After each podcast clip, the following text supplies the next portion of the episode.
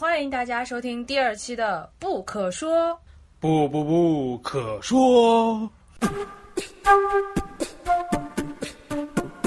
我是一个固执的后现代。大部分的心理师要做的方向都没有问题，差异只是在于细腻和速度。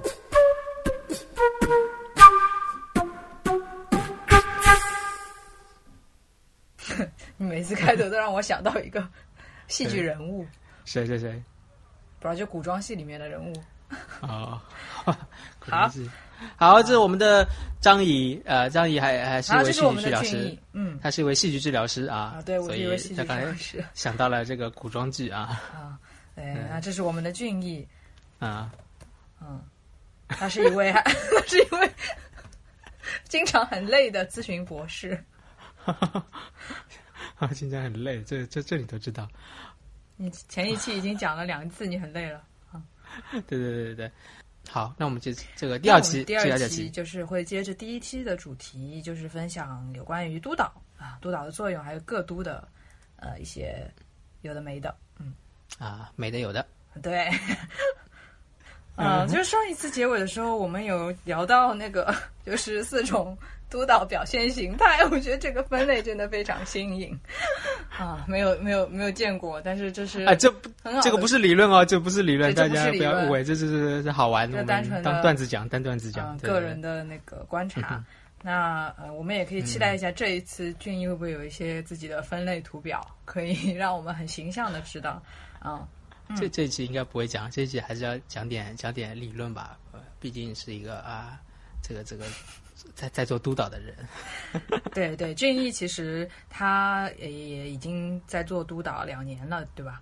是两年嘛？嗯啊、就是在接督导，然后呃，台就是台湾的博班的培训里面，也本身就涵盖了怎么成为督导这一块的训练。那其实我自己有跟俊逸在一个同台督导小组，然后也经历过他作为督导提出的一些呃建议或者是分享。那我觉得，嗯、这个里面我也看到，呃，我觉得他还是一个很棒的督导。真的吗，谢谢，是的，是的，害羞害羞。呃，就从各方面来说，作为一个新手，作为一个新手督导师，很很呃很高兴能得到肯定，这这是对我的生涯来说是一个很大的助力啊！谢谢。嗯那你要不要说说看？作为督导，你你觉得就是你自己在做督导的时候，你给自己的那个定位，然后你觉得你做督导的作用啊我是一个固执的后现代啊啊，可以，大家都知道了。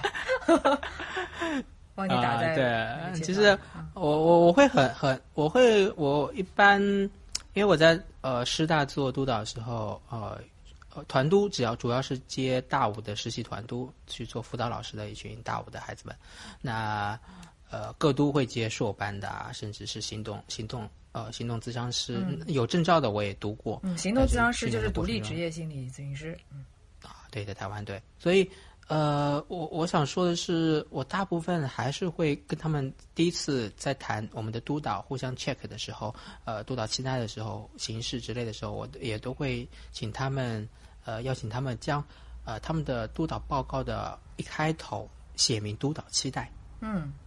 一般我们会放在最后，对不对？嗯，就就是传统的，大家会好像放在最后，呃，我会觉得放在最最初好，因为你这个东西给给给给人看，并不是说给给人看你这个个案，也不是为了看你们的看你们的工作，而是是说去督导你，帮助你，嗯。和你共同的去工作，所以。怎样利用一个短短的督导时间去有助于你？我觉得是呃，受督者有责任和有义务，呃，在一开始说明的。嗯当然，你放在最后也是一种说明了，但是我个人会习惯放在前面，所以这也是呃从这个行动上能表现出我我作为一个新手督导师，我在我我的一个我认同的东西是什么嘛？就是一个后现代，就是你是你与你个案的专家，啊是就是你是你这个智商智商工作的专家，所以你希望得到什么，我也很希望你在一开始就说出来。那这也是我们呃一个一个一个切入点，我不希望是从我这个专家中去切入到呃呃我们的督导工作中。但这这个非常有意思的，也是我和张怡最终会一起来做这个不可说的一个有趣的点，就是我发现哎。这这这家伙怎么也是很很很注重这个点，很很注重督导诉求这个点。每次和你这个同台督导我们小组的时候，其实你也很注重督导诉求这个点，而且你每次回，呃，不能说每次吧，就是很很多时候都是从呃对方的督导需求这个诉求开始展开你的一些呃分享的，嗯，是吧？嗯嗯，你你好像也是一个固执的后现代，哎，我是一个不固执的后现 代。你怎么想？啊，那你怎么想？这是一个玩笑话。我觉得，呃，其实你刚刚说的时候，我觉得对啊，督导目标、督导期待，其实应该是这个督导环节里面很重要的一块。你在心里会把嗯这个受督者的。呃，放的比较重，还是那个当事人放的比较重啊？这个是个很难很可能不一定是二选一的问题，但我很好奇。这这这啊，这这是个，我觉得这个很好的问题。这就是一个，可能我接下来就是可以分享，就是呃，督导的督导在做什么了。其实这就涉及到督导怎么，就是你你我们刚才在讨论，诶，当然我们其实，在督导时间里，我们有很多东西可以讨论、嗯啊，可以讨论到哪个层次？个案的层次，还是个案与咨商师的关系的层次，还是个案与咨商师工作历程的层次，还是咨商师对个案的反应情的层次，还是咨商师个人的层次，还是咨商师与督导的关系的层次，还是，所以这个 不同一层一层一层的层次。对这个，如果按照很细的层次去分那，有一个督导理论叫七眼督导模式，就是从不同的呃面向去有七只眼嘛，七个不同的层次去去去去进行督导。所以这是有不同的层次，所以我会期待呃受督者能更在督导之前就把这个工作给做了，就是说你你你觉得最重要的是哪个层次？告至少告诉我一下你你心中的一个目前的暂时的一个判断。那么在在督导呃是什么是督导？呃，对我们这次要分享什么是督导，呃或者督导在做什么吧？怎么定义？我觉得也、也没有很好定义。就督导在做什么？其实督导像要了解督导在做什么，跟像了解心理咨询师在要做什么一样难。就咨询心理咨询、心理咨商可能有数百种流派，那说不定那相对应的督导可能也有数百种流派，甚至比数百种流派更多。嗯这个也是我很惊讶。那是为什么呢因为第一次听说很惊讶。对，这对就是因为督导其实我我这样说的原因是因为督导分呃也可以分两种，一种就是呃流派督导，一种是基本牌督导。嗯，流派督导就是你不同的 讲东西嘛，就是分类嘛，不讲就是讲不清楚。我不是我不是个叙事型的人，我我不太会讲故事。倾听倾听的过程是比较简化的啊，基本基本排督导和流派督导。嗯对对，基本排督导和流派督导，就是流派督导是就是呃，我们去学不同的，比如说学完形，那你就去找完形的督导；你比如学学呃学舞动，你就舞动的督导；DVT DVT 就 DVT 舞蹈；音乐治疗就音乐治疗督导。所以说每一种流派，就你看就有相对应的这个流派的呃呃一个一个督导流一个督导方式。那呃除此之外，就有个基本牌的一个督导，也就是说呃呃呃一些基本的面，比如说我们在其实。我们在台湾的训练很多都是在基本牌的督导呀，对不对？督导也没有自己的流派，你自己的流派用的也是综合的嘛，或者说你大学学的就是很基础的，研究所学的也是挑几种学一学。就是你还没有一个专业认同的时候，基本上我们督导的时候，哎，都是用的基本派的督导。那基本就是基本派的督导，就是在督导我们智商的一些基本牌的面相。啊哈，那对，那基本派的督导，呃，有些理论就很实用，比如说，呃，系统的系统的督导理论啊，好像也有系统的智商理论，系统督导理论，对不对？然后七七眼督导理论，刚才有简单描述一下，然后还有那个呃，关于发展督导的发展理论，也就是说，根据你受督者的发展历程，去给予我们的督导服务。嗯这个也是非常实用的啊，因为在一个完整的呃咨商师的培养的呃培养计划中，其实咨商师是有一个很很明晰的发展历程嘛，呃，培养呃是成长历程嘛，所以根据不同成长历程，你的督导啊、也是也是不同的啊，你的督导方式也是不同的，所以我们要就要学这个督导的发展理论。那我们还要我我特别想分享就是督导的一个角色理论。啊对呃，督督导角色理论就是是我第一次去很清晰的去了解，呃，督导在做做什么的。因为你你想，我一个一个一个一个，其实一个新手，我智商我算我也其实算新手，都不到一万小时，在在大陆怎么好说自己是资深呢？对不对？就是我也是个新手，然后我还要做一个新手的呃督导师，所以我很惶恐。嗯但是那时候呃，我们督导课是维族老师上嘛，然后维族老师其实呃用的教材其实有一本书叫呃临床督导的理论与实务之类的。反正翻译者是是我们苏州大学目前的以前的我的一个老师刘志英老师，我当时看到了我就也就泪流满面，因为在台湾看到了 故人大陆的书，大就大陆翻译的书，而且作为教材真的很少，你知道吗？所以对那那呃那时候就开始学督导时候，呃最最让我一开始理清楚我该做什么，我该怎样去学习的就是这个督导角色理论。那督导角色理论就是会讲，哎，其实你作为一个 supervisor，你有三种角色可能在你的工作中要去扮演。嗯，那第一种就是一种呃，我称为心理师的角色。第二种我称为顾问。啊哈。嗯。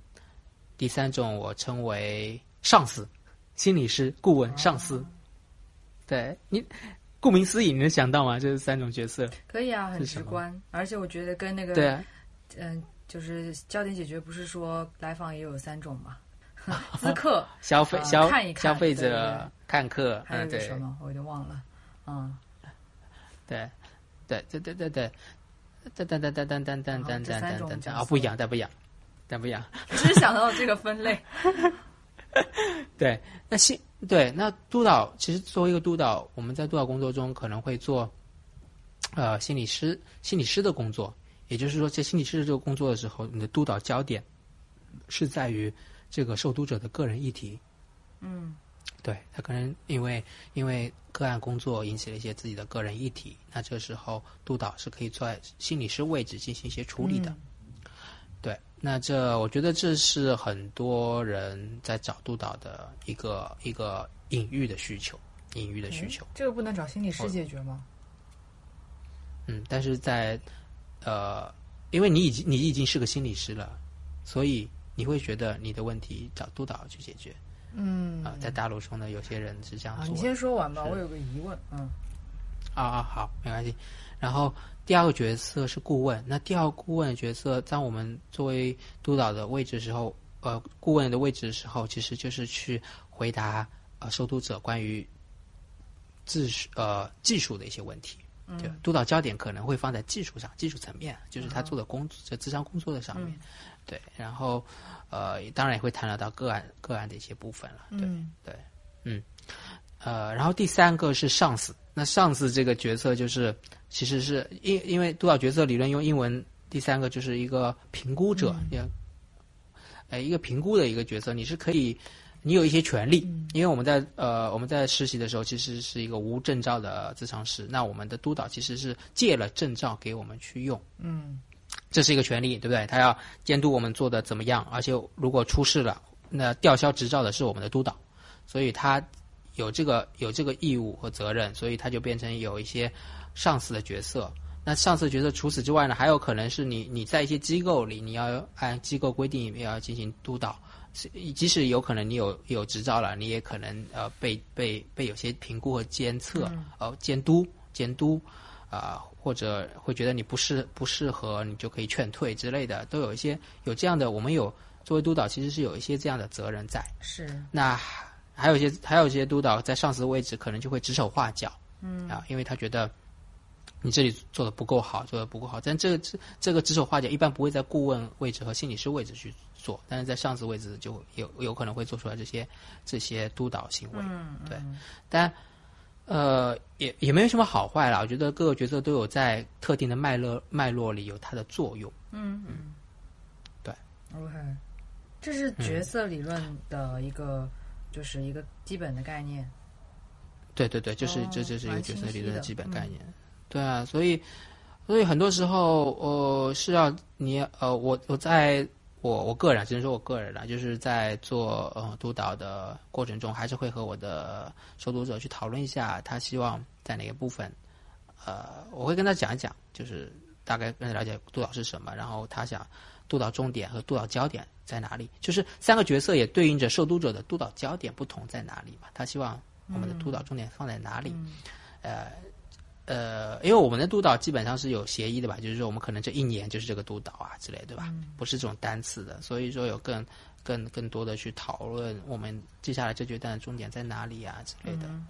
对，嗯，对啊。但是比如说我刚才我刚才说的那个心理师的位置，这个这个位置的督导，我们尽量尽量要我们的占比一般都比较少，对，嗯一般呃时间有限嘛，其实出现这种呃个人议题的时候，我们还是比较喜欢转介到呃他的个体个人体验师那边去处理。那真正的和个案，除非是真正的和个案的工作很相关，如果你这个议题没有更多的一些没有没有需要一些一些推进，才能让这个呃个案的议题解开，那可能就会花多一点力气在督导关系中去处理。嗯但同样也不太会做的太深了，目前的经验中了，对嗯对，我的观察是这样。更多的其实基本上是在顾问这个位置了。上司这个位置是有有在了，但是我觉得华人文化的部分其实批评都很少了，就批评都很少了，嗯，所以除非真正的就是批评都很呃做的很很很有问题，就是华人就是你不觉得心理师群体就很玻璃心吗？就是、嗯。哦，就是呃，督导对啊，大大家对，嗯，是我只是有个问号，为什么是华人文化？督导不是都 都这样吗？因为我自己经历美国的温暖？美国那边的督导啊，就是不是温暖，就是他也不会很，就是他的目的是辅助心理师成长，所以他也不会就是单单一直在批评啊。哦，对对对对，哦因为嗯美国督导就是国外督导，他的位置就是在那个顾问，他的顾就是国外的督导，就是所以我要讲到就是这这这三个角色，呃，就是会有不同的占比嘛。像国外到我们这里的督导，他当然他不会在心理，他可能会在心理师位置和顾问位置，但他绝不他没有上司的那个位置的部分啊，对他没有什么权利啊，所以他当然不会去那样做，他他这样做也没什么用，对不对？啊、所以说他更多的是在。一个一个一个一个，希望你啊、比如说在他在传授一个技术流派，嗯，对对对对对，像上上司的这个部分，在大陆其实也也比较少了，也比较少。就你你想你联想那个导师，导师对自己的那个那个那个 那个学生，自己手下的学生，然后然后他的个案做的不好的时候，嗯，那个画面就是就就就能懂了。不知道你有没有经历过？我是知道，其实，在台湾也有也有一些同学被督导说你不适合做这样的，那 看起来也是挺挺严肃的，在上司的这个位置。所以你刚刚说，其实这三个比例上，大部分时候都会不不太平衡，是吗？特别是国外训练的，他比较不会做心理师和上上司。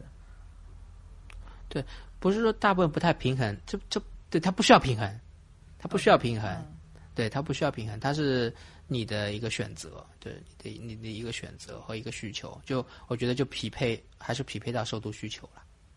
对，就像就像就像我们上上上一期节目谈的这四种类型，四种类型的这个，我们来对应一下啊。那你觉得表现型它对应的是什么的需求？他希望哪个角色的督导？呃，不好说啊。表现型他可能也不希望有有被看到什么不足吧，或者是对对对对，但是他要的是可能是心理师位置的一个督导，他要的是一个心理师位置的一个认同。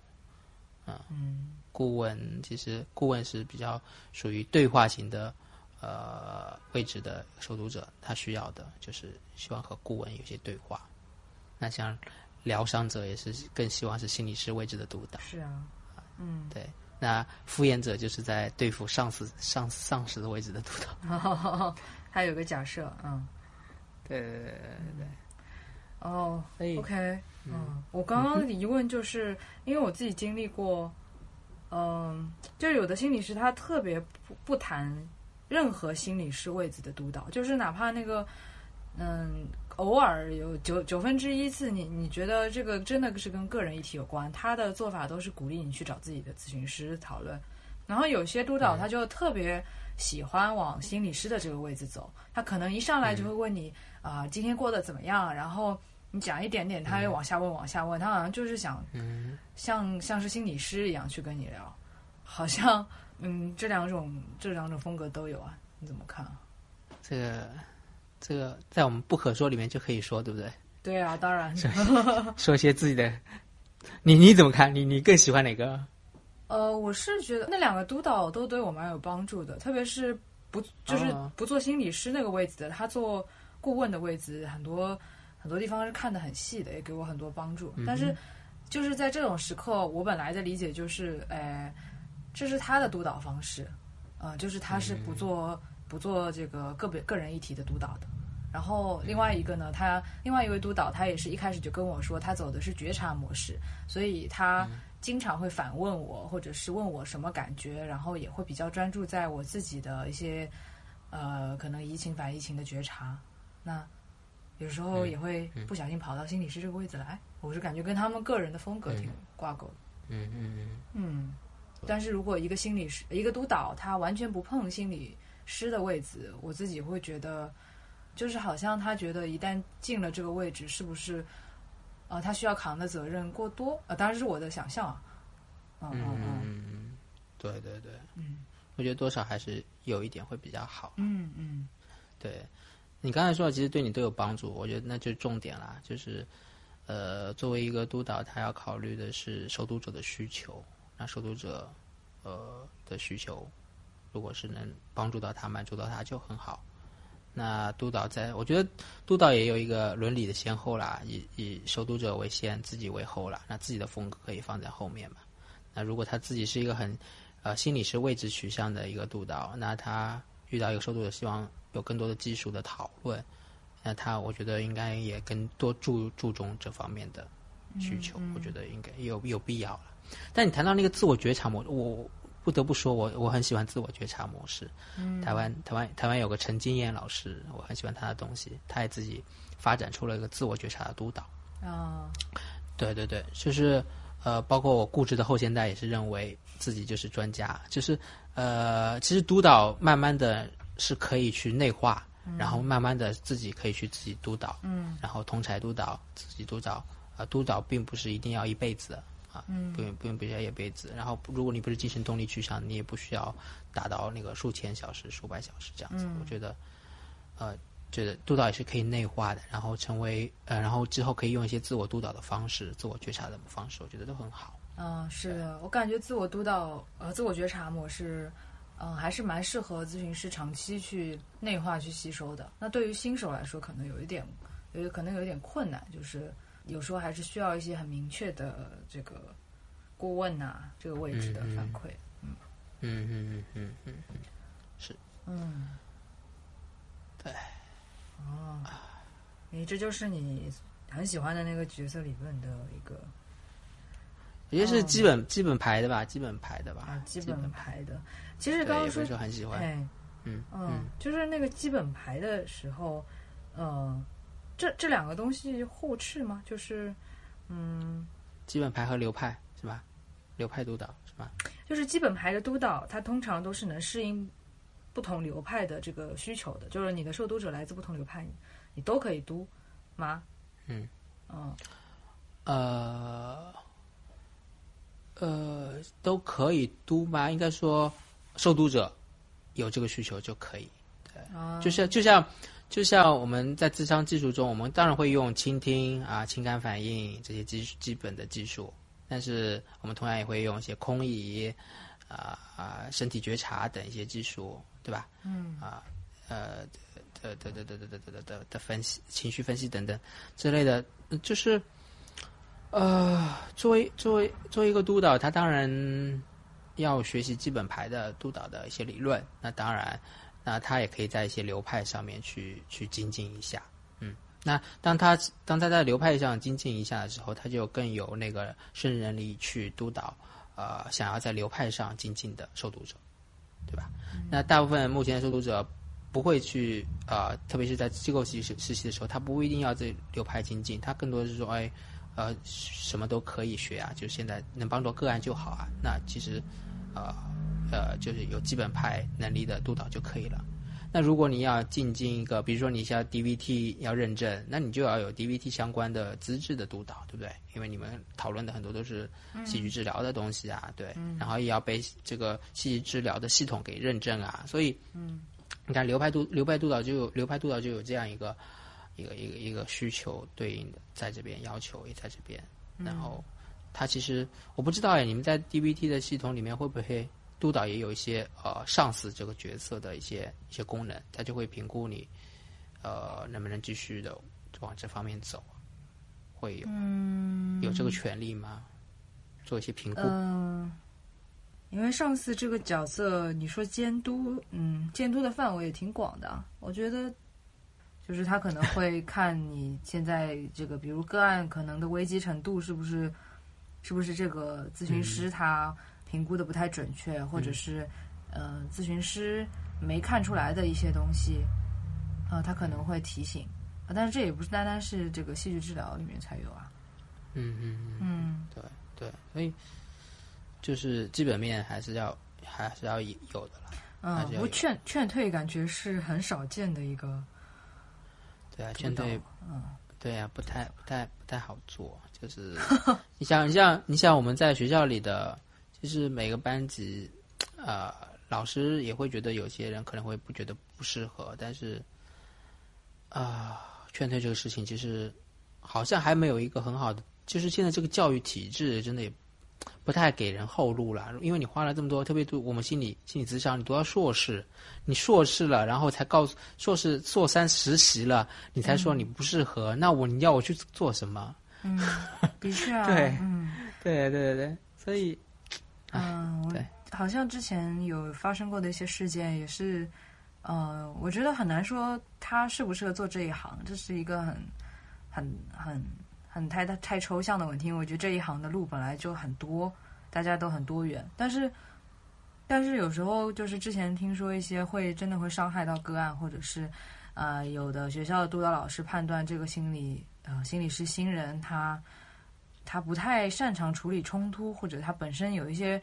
呃，人格特质在关系里面是比较会令人质疑的。那他们可能会暂停他的实习，但也就像你说的，他已经到了实习的阶段了，前面投入的成本已经很多了。这时候停掉，他自己心里也是会很觉得不公平的。嗯，可能不是被引导，而是直接被被被停掉这种行为。对，OK，但这也的确是督导的权利。啊，督导其实督导也没那个权利。如果你要。你要当掉一个人，还是还是挺受争议的，他也备受压力的。是的，是的。其实我觉得很多督导也是也无奈，让一些人就这样过了，然后只是说私下里跟他说，你可能不适合做这一行，然后但是你可以做其他的呀，做教练说不定。其实啊，很多人是啊，最近我在看和和隼雄的书。哦，知道。你看过他的书吗？没看过，我知道他。啊，我还挺爱他的。然后就看了他的书，其实他讲他讲的一个概念概念叫二律背反。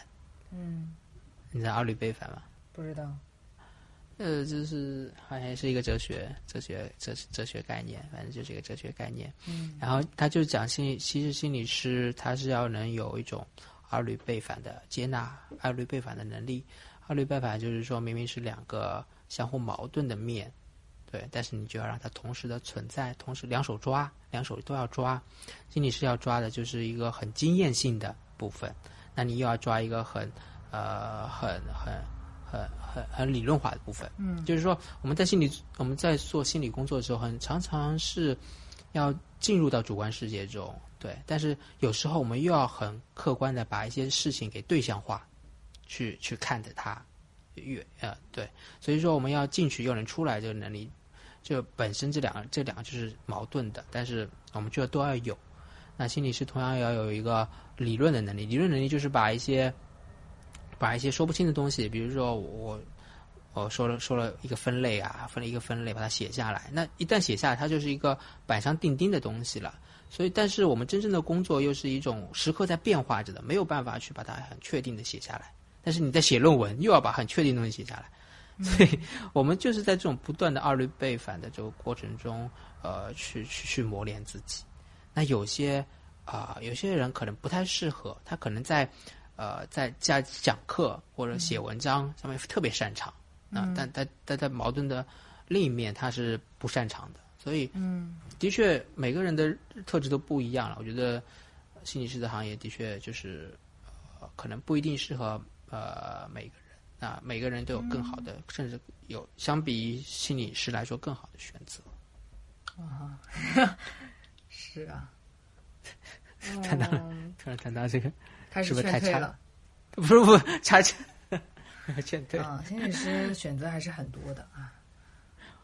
哎，我想，好吧，我想到了，不能说了，不说那个公众号了。哦，对对对，哎，然后呃，这就顺便再继续分享啊，这个何准雄他说的，他其实呃，正因为他他讲，正因为呃，心理师要去呃，不断的去在矛盾的两极去去穿梭啊，去游刃有余，所以很多时候他就遇到困难，所以这时候呃，在整个的培训的过程中，督导就非常非常重要，可以说是一个很核心的一个训练的一个存在。因为督导是 supervisor，那个 super 就是高一层的意思嘛，那个高一层可以理解成，我觉得是理解成更宽广的一层的意思，就是它可以当我们去迷被迷失的时候啊，有一个从别的角度更宽广的角度提醒我们啊一些东西，帮我们看到更广的东西，帮我们可能呃看到我们已经认为我们已经比个案看得更广阔了，但其实我们还可以还再退后一步看得更广阔。嗯，有时候。督导就是有时候很很重要的是帮我们提供一个更广阔的视角的一些概念。嗯嗯嗯。那比如说我们在呃在矛盾的一级呃摇摆的时候，其实我们这样做，督导会说呃呃你应该应该走应该做 B 也不错，然后你做了 B，他说 A 不错，但你到底哪个哪个才是对的？那直直到和督导不同的不停的磨合之后，你才知道哦。你是要去判断不同的时候用不同的方式去处理，对，这个是没有办法用书来告诉你怎么做的，必须是和督导不断的去去去去这样磨合和训练。嗯，是的，这个是一个关系嘛。我觉得我话好多呀。我也觉得，呃，讲的好像很有干货呀。哦，呃，最近不是看了，哎呀，这个疫情期间嘛，就是。做不做正事，不好好写文章，就好好就一直在看看一些书，挺有趣的。对，嗯，好啊。我想我讲，就是因为我其实我们做这一期的一个目的，还是在于，呃，可以让大家去了解督导在做什么，然后更好的使用督导吧，对吧？哎，对，对啊，督导的作用是什么，可以更加了解。嗯，对，包括就是一个比较好的督导，或者是就是比较好的体验的督导是。可能会他会注意哪些事啊？嗯，哎，不过有时候我们其实因为大陆的精神动力是一个这个霸权，叫精神分析、心理动力啊，差不多了，就精神动力啊，啊叫啊叫一样了。哦，你为什么要这样纠正呢？就是 准确一点，比较不容易引发误解。啊，我可是我我认为是精神动力是准确的，就是看来我们我们的受训老师不太一样啊。那这不这这不重要，就是说其实因为呃，我们心理学本来就是从心理治疗就是从精神精神分析这这一支过来的嘛，对不对？所以一开始的督导可能就在于一个精神精神分析师的一个督导，那那个督导的位置其实很重要的工作是在啊，是指出治疗师的反移情的部分了。我觉得那个真的是。呃，也是很重要，所以很多人在督导的过程中看到，呃，督被督导师挤出一些反应情，会会叫好喝彩，觉得哇，这个督导师很棒。对对对对对，好像很深刻。嗯，对啊对，好像很深刻。对对对对，其实那督导过程中的确，呃呃，提供呃，如果是呃动力动力派的，的确提供一些反疫情的观察很重要，因为我们本身就是所以说。这个这个这个心理工作很难吧？我们作为心理师的这个角色去工作的时候，你掉落到有有反疫情的时候，你是没办法觉察的。你如果有觉察，你就不是反疫情了啊！因为反疫情按照比较狭义的定义，还是比较潜意识层面的，所以有那督导师的责任，很多时候就可以帮你去去看到这个东西，其实是很有很有帮助的。对，嗯，然后然后还有一个还有一个点就是。还有一个喝彩的，这这些都是我观察，就是就是还有一个喝彩的点，就是当督导指出了一些平行历程的时候，哦，会觉得这个督导也很赞。哦，这两个有时候挺相像的。啊，对对对对，很容易博得喝彩的点。嗯，就是哎，你好像已经掉入了个案的那个困境里，你好像也跟个案产生了很类似的平行历程。对，嗯，对，所以所以对我偶尔也会装装成装成。很牛逼的督导，就是使用一下反疫情和 平行督导平行历程的点。嗯嗯，这个这个这个模式，我觉得在台湾也常常见到了。嗯，嗯，对，嗯。所以，但是我呃，这就是要看你到底能不能满足呃，到底匹不匹配受读者的需求了。很多时候，读者他是一个固执的后现代，他要的是一个技术层面的呃，他他不再用不再用精神动力的一套东西在工作，但是督导去用反疫情的东西去分析，我个人觉得是有些暴力了。对，嗯。对，但是对啊，所以很重要的这个这个你你之前要觉察到你到底是要什么。如果你不知道你要什么时候，当你的督导给你一些反应性分析的时候，你觉得也挺爽的啊，被分析了一下，感觉也挺爽的。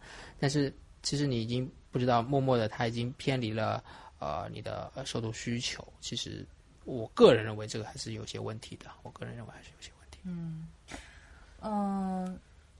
不过我在想，就是如果是觉察模式，他是不是就会用提问的方式，让引导那个受读者去探索自己的感受？嗯，那其实他们问的都是同一个东西，可能就是这个个案带给你什么样的感觉，然后在那个地方你为什么会这样做，是因为你感觉到什么嘛？但是我觉得好像，诶，在那个督导的方向上，呃，有时候是差不多的，但是处理的那个铺陈啊、细腻程度，很多时候是差异蛮大的。嗯，那你可你可以结合这个，更多的说一下自我呃那个觉察模式的督导来说明这点嘛？因为我我也很有兴趣啊，这个流派。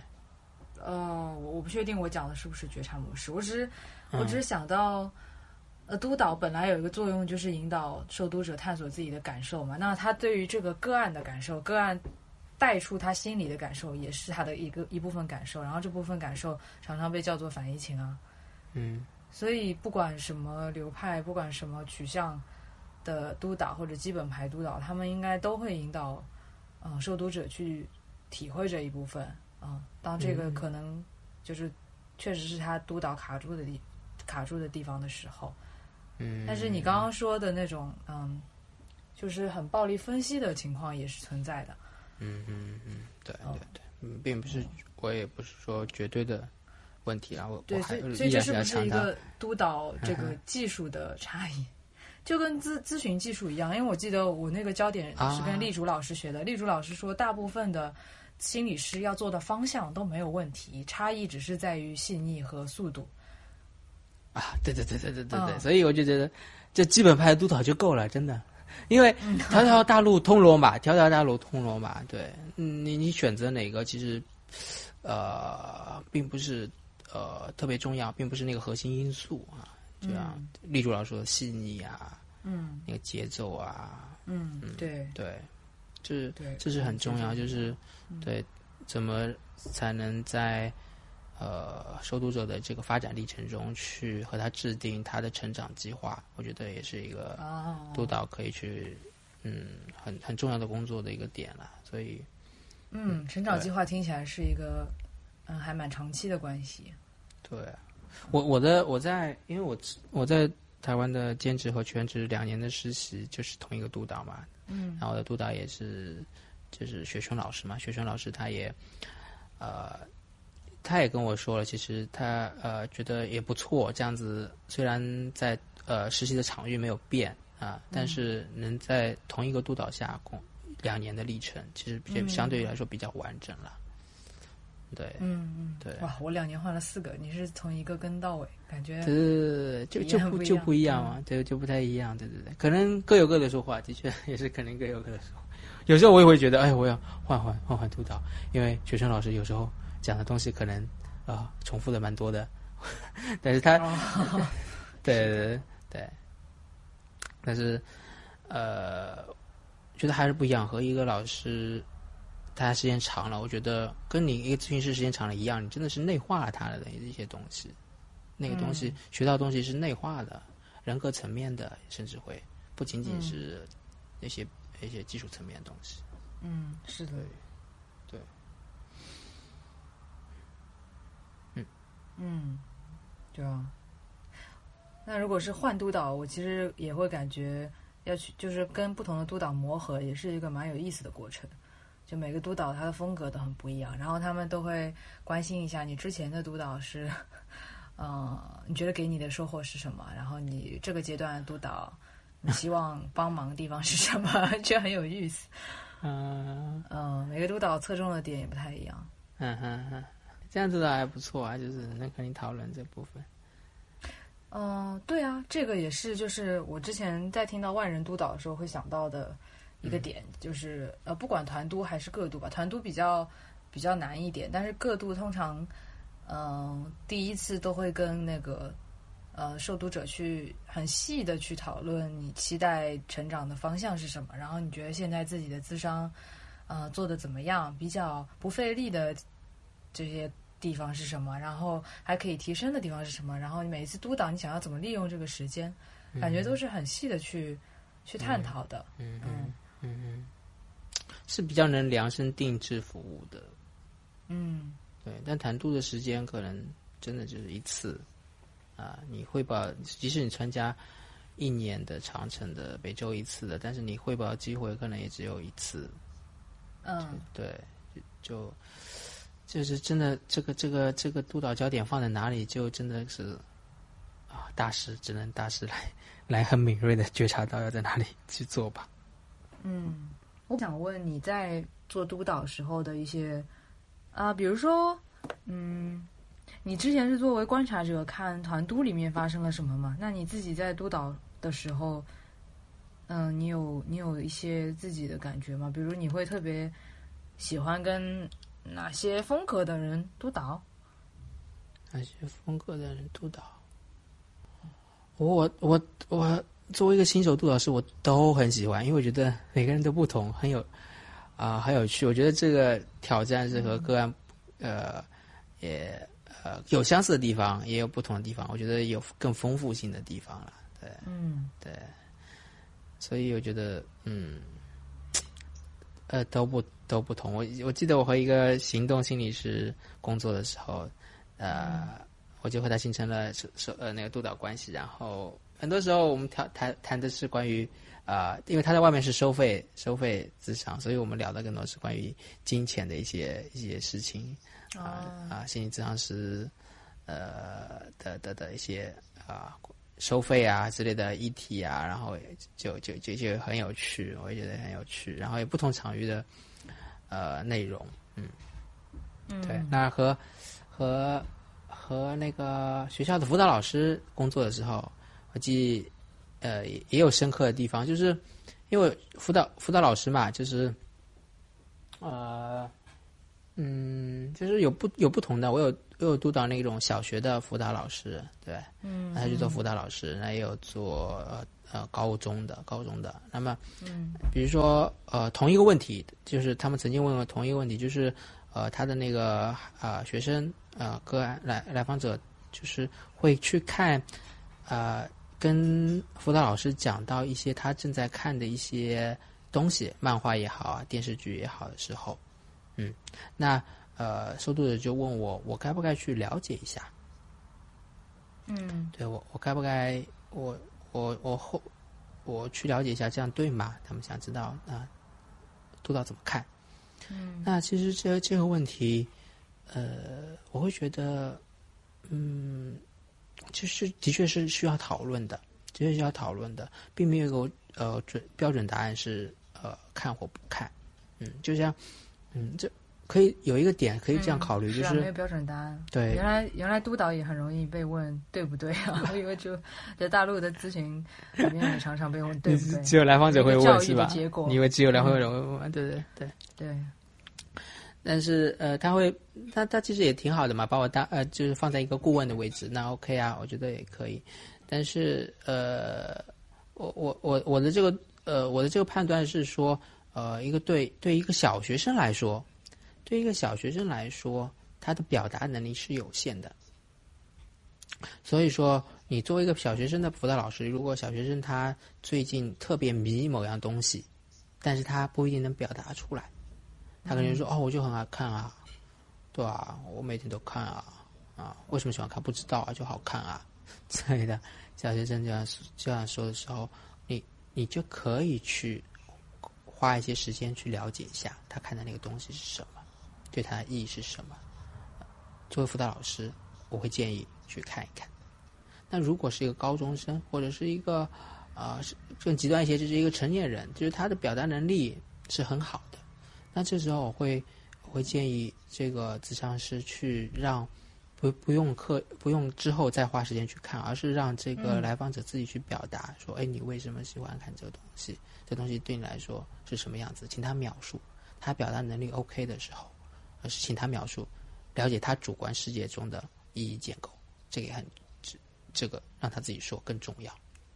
嗯所以就是对不同的呃呃不同的受不同的那个受读者，就是不同的个案啦。对于不同的个案，我不同的个案，我可能对同一类型的受读者也会是也会给予不呃不同的建议。对嗯，对所以嗯，说实话也是啊、挺挺其实很你要说什么就是也是挺因情况而异的啊？对对对反正也是陪他去探索一个嗯适合他的一个方法。对啊对啊对啊，哦，嗯。了解，嗯，感觉督导的角色跟咨询师的角色还是有一些重叠的部分啊。哦，对啊，都得督导其实和咨询师很很很很重叠了。我觉得，我个人是觉得，其实背后的东西真的是一样的。哎，对，也是一个求助者的位置。对啊，也是个求助者，然后也是都是提供一个涵容的空间，去培育一个人的成长，去护嗯护育一个人的成长。我觉得都是的都一样都是这样子。嗯，对，嗯嗯哦，所以难怪啊，我觉得好像督导官督导的那个官和 治疗的官有时候也是，呃，是有一致性的。嗯，我觉得不太可能一个一边做的是很指导型、很很行为派的，一边做的是很觉察、很就鼓励个案是自己的专家这种派，好像啊，对对对，我觉得也是比较难。这个真的是，嗯嗯嗯一个智商师生活中和智商室里不太一样，我还比较能够理解。如果他做他做督导和做咨做咨做个案的时候是不一样的风格，那我简直就 也不能理解。嗯，那他可能很分裂，或者是有很多个演就是可以演的角色了。嗯，我觉得很难呐、这是因为里面有人性观啊。对对对对，人性观哦，他们有两套很矛盾的。是嗯是呀。我们今天又说了很多不可说的东西了。是。OK，对，就是纯纯属纯属瞎掰，希望没有伤害到任何人啊，就是大家还能在从中听到一些啊、只言片语，对自己有一些启发的话，那最好啦。嗯嗯，是啊，如果有就是对于督导这个话题，还有什么觉得很好奇的，或者听的时候有一些疑惑的，也可以再跟我们留言吗？留言吗？还是留言怎样讨论啊啊啊啊！还是同样欢迎有有想说那些不可说的东西的朋友来上我们节目。对。嗯，具体什么是不可说呢？这个就 可能会由我们拍脑袋来定义了。嗯，对对，我们也在慢慢嗯建构这个不可说。嗯嗯，是的，一起建构。那主持人，你还哦，聊完了吗？哦，我很慢热，所以我有时候会 隔了一段时间又想到一个问题，但是我觉得真的很慢时间有点热超了，嗯，这就是，对啊，就是慢热啊，没关系，嗯，你就说发散不是主持人，你有想到一个问题是不是？你现在问。